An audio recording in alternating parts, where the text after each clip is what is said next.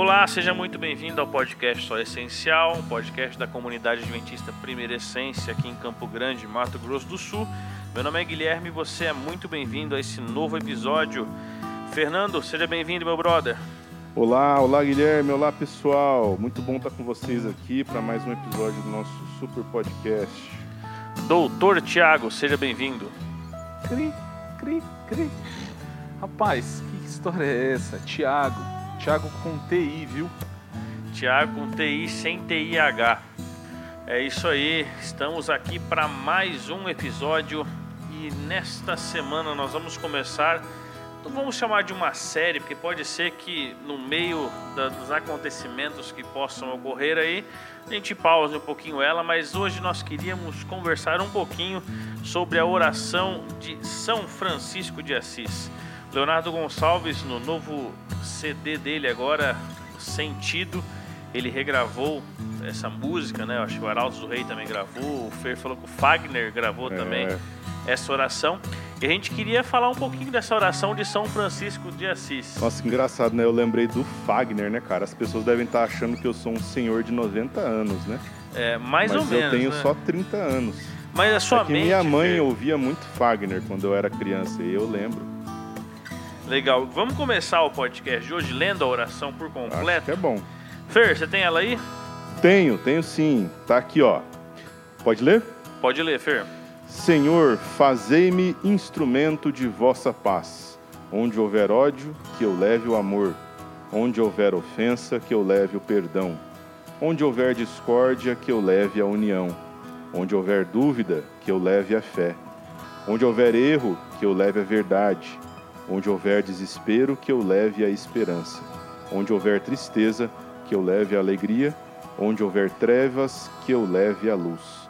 Ó Mestre, Fazei que eu procure mais consolar que ser consolado, compreender que ser compreendido, amar que ser amado, pois é dando que se recebe, é perdoando que se é perdoado, e é morrendo que se vive para a vida eterna. Amém.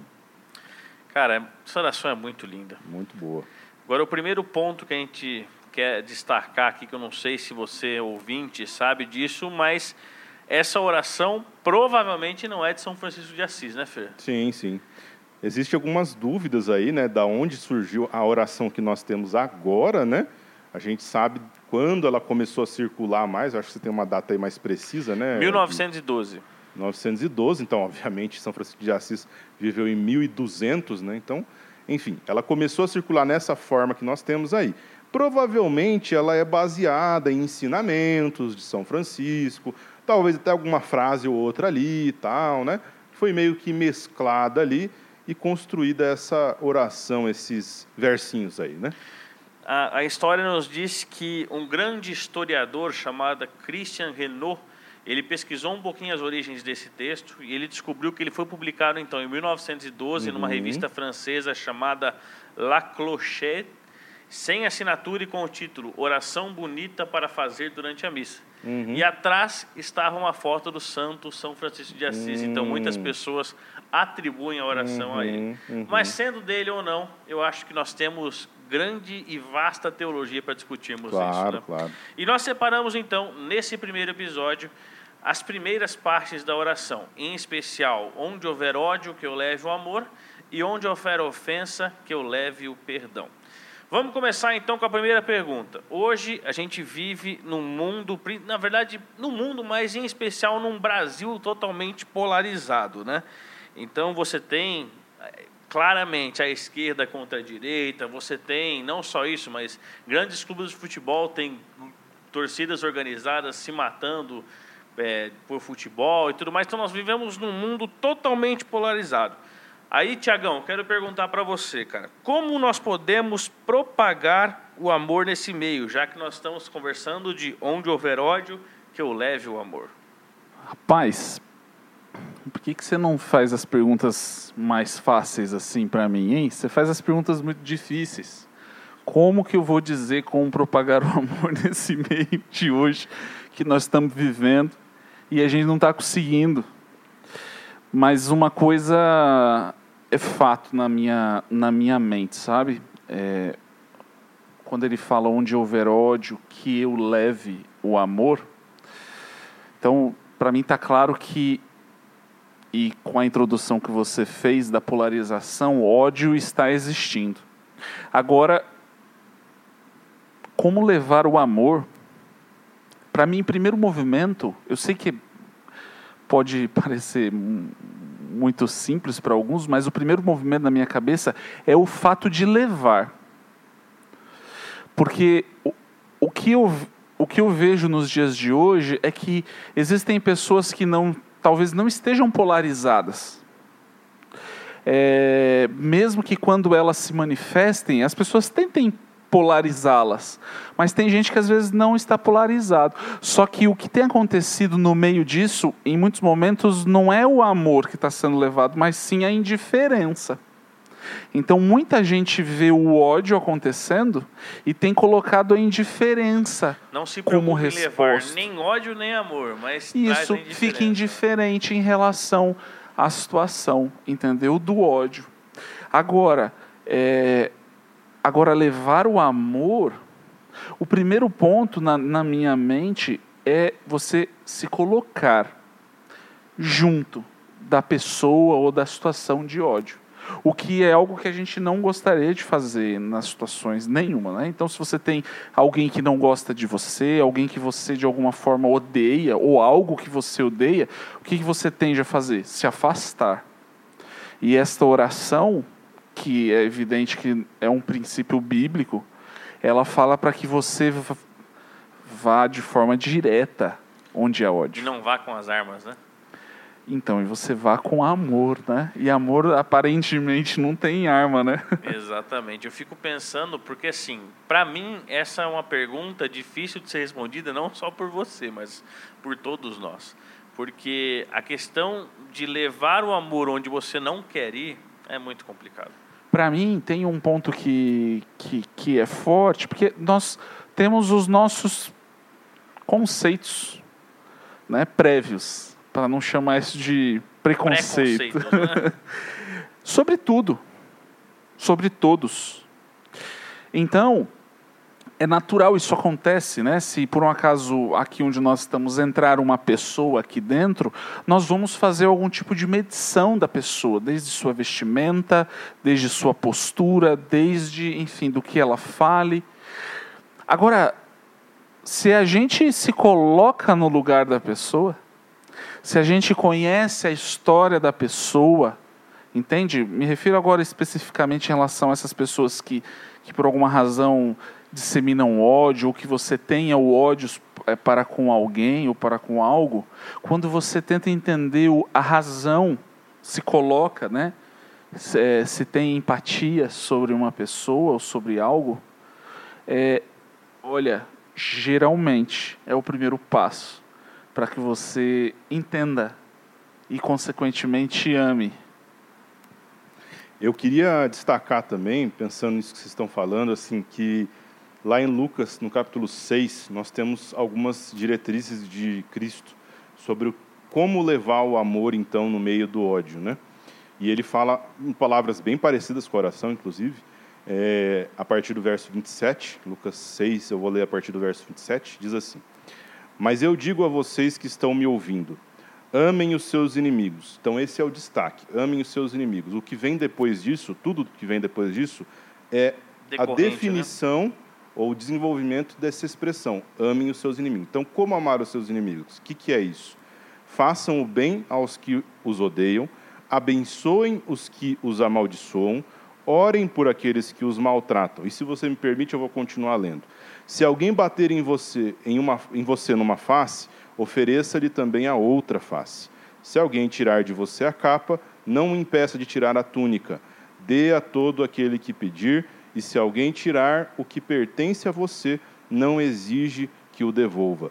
Como vocês querem que os outros lhes façam, façam também vocês a eles. Então, eu acho que é muito claro, inclusive nessa tradução aqui, é, o que Jesus está querendo dizer. O que, que é levar o amor? Levar o amor, então, é justamente fazer, não apenas fazer é, a indiferença, ou seja, a pessoa está demonstrando ódio, eu vou fingir que eu não estou vendo. Não, você vai fazer justamente o oposto do que aquela pessoa está fazendo. Ao invés de você demonstrar indiferença, você vai demonstrar o amor para aquela pessoa que está demonstrando ódio. Né?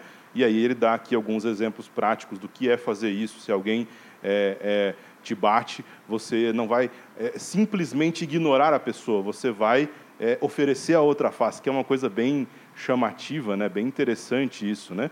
Ou de outra forma, que talvez seja mais aplicável a nós que, que é, vivemos nessa, nesse nosso contexto atual, é, se você vê uma pessoa que te amaldiçoa, ou seja, que agride você ou os seus, por exemplo, como nós vemos na internet, pessoas que às vezes destilam ódio e falam de vários grupos, e talvez você pertença a um desses grupos que aquela pessoa está falando mal, ao invés de você não apenas deixar aquilo passar batido, não, você vai abençoar aquela pessoa. O que é abençoar?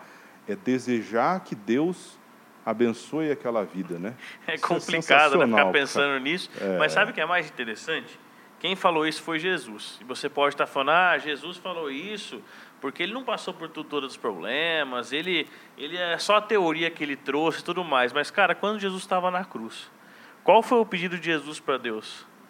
Pai, perdoe-os, porque eles não sabem o que estão fazendo. Ou seja, Jesus colocou isso na prática. Jesus ofertou bênçãos àqueles que estavam legitimamente o matando. Você citou né, a música do, do, do, Leonardo Gonçalves, ele em um dos seus DVDs, ele é, fala alguma coisa sobre isso, né, falando assim que o cristão é meio bobo, né? Então na sociedade, até bem interessante quem puder ver essa, essa fala dele, é, mas é interessante que na sociedade mesmo, você tentar fazer esse tipo de coisa, você vai ser visto como um trouxa, né? Um, um trouxa, né? Uma, né? Assim, como assim? O cara bateu em você, você vai dar outra face, entendeu? O cara ou te odeia e você vai levar amor, entendeu? Ou você tem ódio.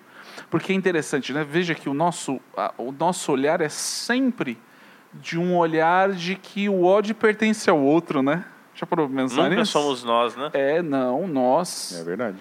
Nós temos que olhar que esse, o ódio ele em muitos momentos, em muitos não, ele está em nós, né? E ele pode estar é, sendo revelado de várias formas, mas o ódio está em nós. E o que a oração aqui está nos mostrando é que nós devemos levar amor, né? E amor é puro, é simples, é, é direto. incondicional. Isso. Então eu vejo que nós não temos como dar para você a dica de como você deve fazer isso.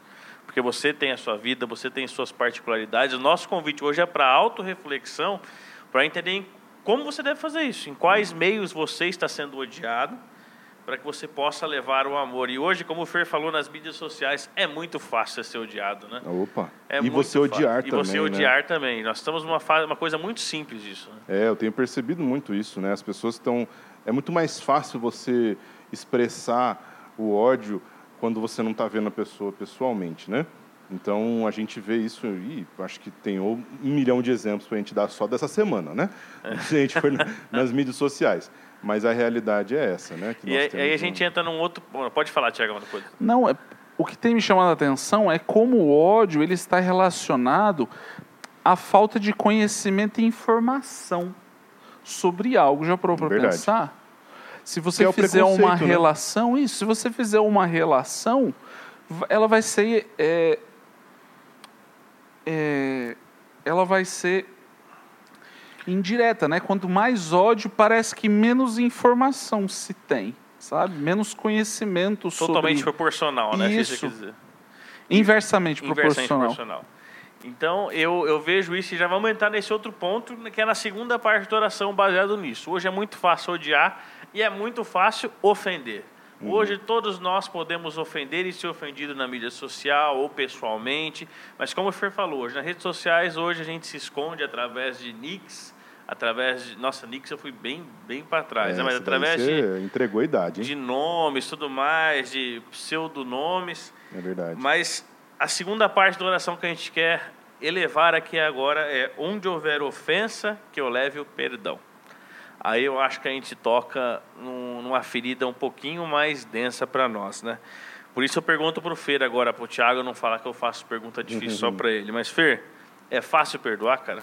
Cara, não é fácil perdoar. E... Ah, mas esse era fácil. Não, mas assim, vou falar para vocês assim da minha realidade e provavelmente esteja falando para muitas pessoas que têm a mesma realidade do que eu. Mas eu acho engraçado ressaltar que essa oração, ela, ela é uma, uma oração, um poema, né? de contrastes, né? Ela é marcada por contrastes. Toda frase dela vai ter um contraste, toda estrofe dela vai ter um contraste, pelo menos um, né? E nesse e esse contraste é da ofensa com o perdão. Então, aonde houver ofensa, eu vou levar o perdão. Só que isso para mim não é natural e talvez para muitos de nós não seja natural. A gente é, tem a tendência de onde houver ofensa, não, eu vou ter que retribuir. A gente tem essa, essa questão da que até muitas vezes é chamado, de, talvez erroneamente, de cultura da honra, né? De, ô amigão, peraí, você me deu um tapa na cara, eu vou dar outro em você. Né? Não, não posso vou, ficar assim, Não né? posso deixar de graça, entendeu? Eu preciso dar o, to, o troco, né? Porque se eu não der o troco, eu estou perdendo. Só que aí vem a, a, ideia mesmo, o perdão é justamente isso, é você perder.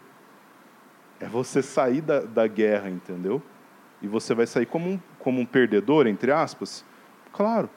Você não vai retribuir, você não vai ficar cutucando, você não vai ficar é, agredindo a outra pessoa, ofendendo a outra pessoa. Mas isso é antinatural, para mim, pelo menos é. E eu acredito que para qualquer pessoa é, pode ser antinatural, né? se a gente não reconhecer que precisamos dessa regeneração do Espírito Santo todos os dias. Né? Cara, ser ofendido não é fácil para ninguém.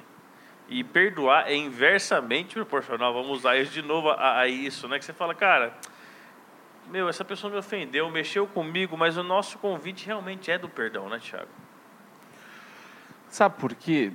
Eu, eu, eu fiquei refletindo sobre, sobre essa parte, né? Onde houver ofensa. Nós estamos vivendo hoje numa, numa esfera em que as pessoas se ofendem muito também. É absurdo como hoje as pessoas se ofendem pessoas estão mais sensíveis, né? Estão Tiago? sensíveis em relação a isso. Então, é, eu vou dar um exemplo. É, nesses últimos. Tiagão, só te interrompendo, você não acha que as pessoas estão muito machucadas também, por isso que elas estão sensíveis? Com certeza.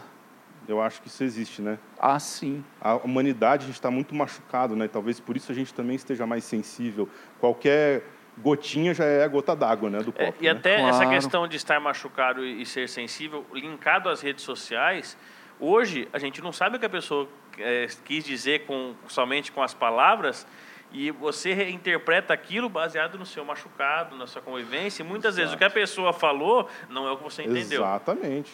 Não é o que você e aí cria não, mais problema. E aí você Enfim, cita mas... isso de machucado, é, é, é, interessante a gente dizer, né? Por exemplo, suponha que tem uma ferida na, na sua mão, e de fato tem um, uma ferida ali exposta, Já tá pequena tá que seja. Uhum. Você pode pôr soro fisiológico. Certo. Dói. Opa! Ou seja, ferida, qualquer coisa, mesmo o tratamento ofende. É verdade. Entende? Um aperto de mão seria doloroso, que, pra, que em uma outra situação seria algo gostoso, seria algo sim, bom, né? Sim, sim. Então, assim, e, e, vamos mais, a gente pode usar outras metáforas, mas, assim, também a, a construção das pessoas está fragilizada, okay, né? Legal. Então, as pessoas também estão se ofendendo porque, de fato, elas acham que tudo às vezes se refere a ela. Por um acaso, a gente pode, por exemplo, dizer: ah, eu estou apoiando, eu, eu acho que tal ação governamental ou tal ação governamental é positiva ou negativa, as pessoas acham então que eu estou sendo contra o fato de você ter votado ou não, uhum, entende? Uhum. Eu dar um outro exemplo, por exemplo, estamos aí, é, estamos vivendo uma, uma época que a gente comemora a reforma protestante. Eu mesmo postei algo sobre a reforma protestante, vi outras pessoas postando. É, o, o, ato de, o fato de eu postar algo sobre a reforma protestante não, vá, não vai contra aqueles que acham que não precisava de uma reforma. Sim. Você me entende? É só eu estou exaltando algo que eu de fato acredito. Em nenhum momento é uma ofensa. Mas é Exato. claro que vai ter gente que vai olhar, nossa, ele está me ofendendo, porque eu acho que a reforma não, não era necessária. Entende? Então é difícil tudo isso. Por isso, e aí citando, né, é, nesse mundo em que viver ofende, uhum. de que respirar ofende, o perdão, então, ele tem que ser o respirar também. É verdade. A nossa marca, né? E nós somos obrigados a perdoar, Fer? Rapaz, quando você fala obrigado assim, a galera já treme, né? Mas é, eu acho que se você quer ser cristão, seguidor de Jesus, é no mínimo coerente, né? Que você encare isso como como mandamento. Né? Pois é, isso aí para mim, é, é, eu, essa pergunta eu achei que ia vir para mim, eu já ia reclamar de novo, né? Porque essa é uma pergunta tão difícil. Eu pergunto para vocês, né? Deus perdoa todas as coisas? Nem todas as coisas Deus perdoa. Agora, é claro, pensemos em nossa esfera, tudo é perdoável também. Eu tenho, eu confesso que é uma dificuldade uhum, que eu tenho, uhum. porque eu, eu, concordo com você nesse ponto, né? Sim. né? Até a oração, a oração dominical, que, né, dessa, da oração Pai Nosso, que a gente okay. costuma dizer, ali ela, ela nos coloca este impositivo. Então, eu, aí por isso que eu fico nesse ponto, né? Talvez nessa nossa esfera humana, tudo pode ser perdoável, não sei. É. Né? Até eu, hoje eu não passei por nada imperdoável, confesso. É. Eu, eu, você estava falando aí, eu lembrei um pouco da. Justamente, eu achei até que você ia citar isso, mas esse citou o Pai Nosso, né? É, eu fiquei pensando aqui naquela frase de Jesus em que ele fala assim que aquele a quem muito foi, foi perdoado, ele vai naturalmente perdoar muito mais também. Né? E isso eu acho que faz, é faz o sentido se a gente começar a refletir o quanto que Deus nos perdoou, quanto que Cristo é, pagou pelos, pelos meus pecados. Eu, Fernando, eu me conheço, eu sei quem eu sou, eu sei é, qual é o meu valor real. Né? E desculpa falar isso, eu não quero. É, eu não quero jogar ninguém para baixo, mas o meu valor real, eu, Fernando, é zero, né? ou talvez menos que isso. Mas Cristo morreu por mim, sabendo que o meu valor é, era zero ou menos que zero. Né? Então, assim, a, a, se eu entendo isso e eu internalizo isso, eu acredito, como o Tiago falou, talvez existe aí uma, uma zona cinzenta que a gente não saiba muito bem, que a gente precisa de mais tempo de reflexão e de estudo para entender mas eu acredito que o nosso lastro de perdão ainda assim vai ser um pouquinho grande. E eu fiquei pensando aqui também, nós sabemos que a Bíblia nos fala que o pecado que Deus não perdoa seria o pecado com o Espírito Santo, certo. contra o Espírito Santo, que seria, na verdade, a resistência a não ouvir o chamado de Deus. Né? Se a gente pudesse resumir isso de alguma maneira, a resistência contínua Sim. de não ouvir rebelião, a voz. Né? É uma rebelião. Então, ou seja, até ali a gente tem um caminho muito grande também. Né? É. A gente tem um caminho muito grande para chegar nesse ponto de perdoar também. Então, sei lá, não... É, eu, eu, eu acho que fazendo uma, uma reflexão, a rebelião ela é o quê? Não é que, que, que Deus não quer perdoar porque Deus fica bravo. É porque Deus não pode perdoar, porque a pessoa está em rebelião, ela não quer ser perdoada, entende? Então isso, isso é natural. É com a gente também. Se é uma pessoa que está em constante rebelião contra a gente, que odeia a gente. Não vai nem adiantar você perdoar, né? Eu não consigo expressar esse perdão, eu não consigo, né, de fato, conceder esse perdão na realidade, porque a pessoa está em constante rebelião contra mim, né?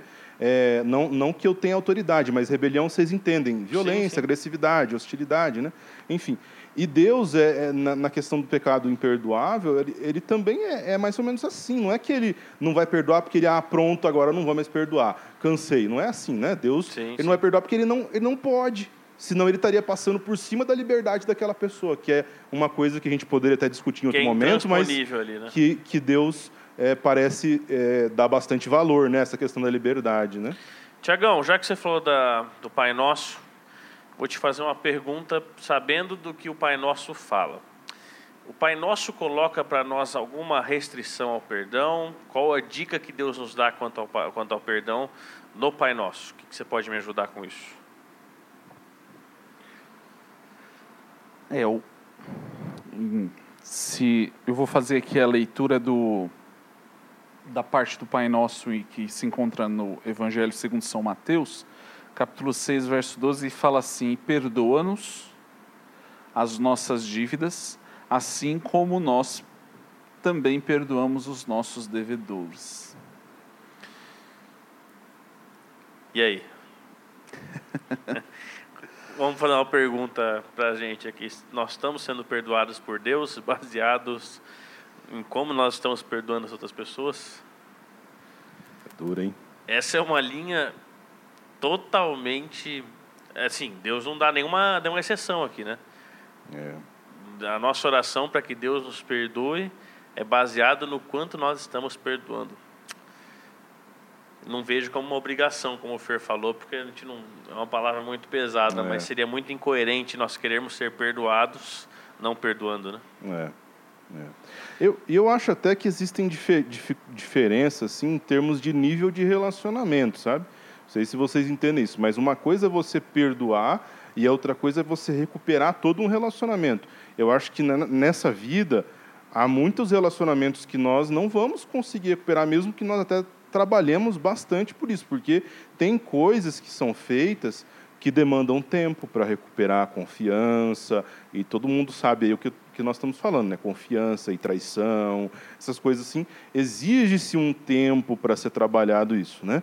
Mas uma, não, não se pode dizer que uma pessoa sincera, é, de fato, ela pode ter perdoado a pessoa, mas ainda trabalhando na questão da recuperação do relacionamento. É um ideal? É o ideal. Mas talvez nessa vida a gente não consiga tudo isso. E são né? consequências das nossas ações, né? Exato. Mas aí que vem a beleza, né, cara? A beleza do céu, né? Do milênio, na verdade. Mas sendo mais específico, os mil anos que a Bíblia diz que nós, os salvos, né? E aí eu ouso me incluir nesses porque eu quero, não porque eu tenho certeza, mas o que eu, quero, né? A minha esperança é os salvos vão passar mil anos no céu, num ambiente de não apenas aprendizado, tal, mas de regeneração. E olha que maravilha, né, cara? Mil anos é um tempo suficiente para a gente recuperar muitos relacionamentos com pessoas que vão estar no céu também. Né?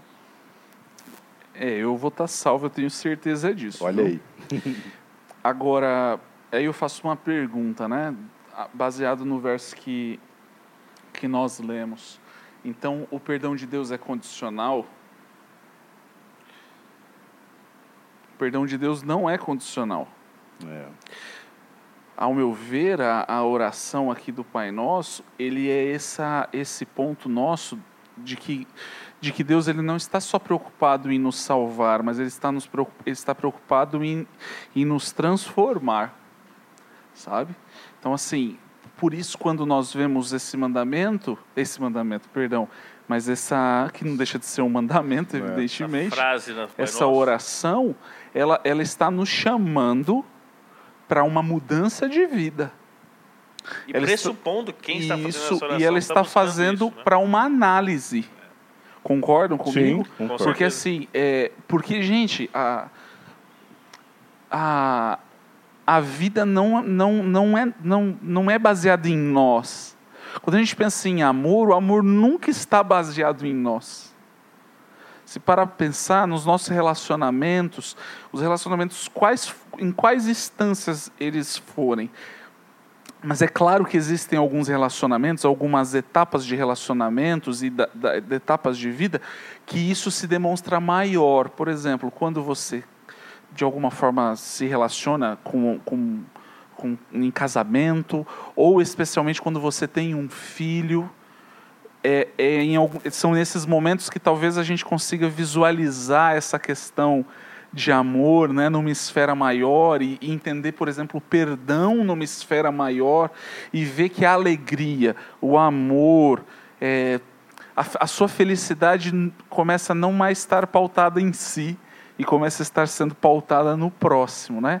A gente começa a entender um pouco mais do que é ser um pai ou pai divino, ou até mesmo, porque não o Criador, né, o próprio Cristo, entende?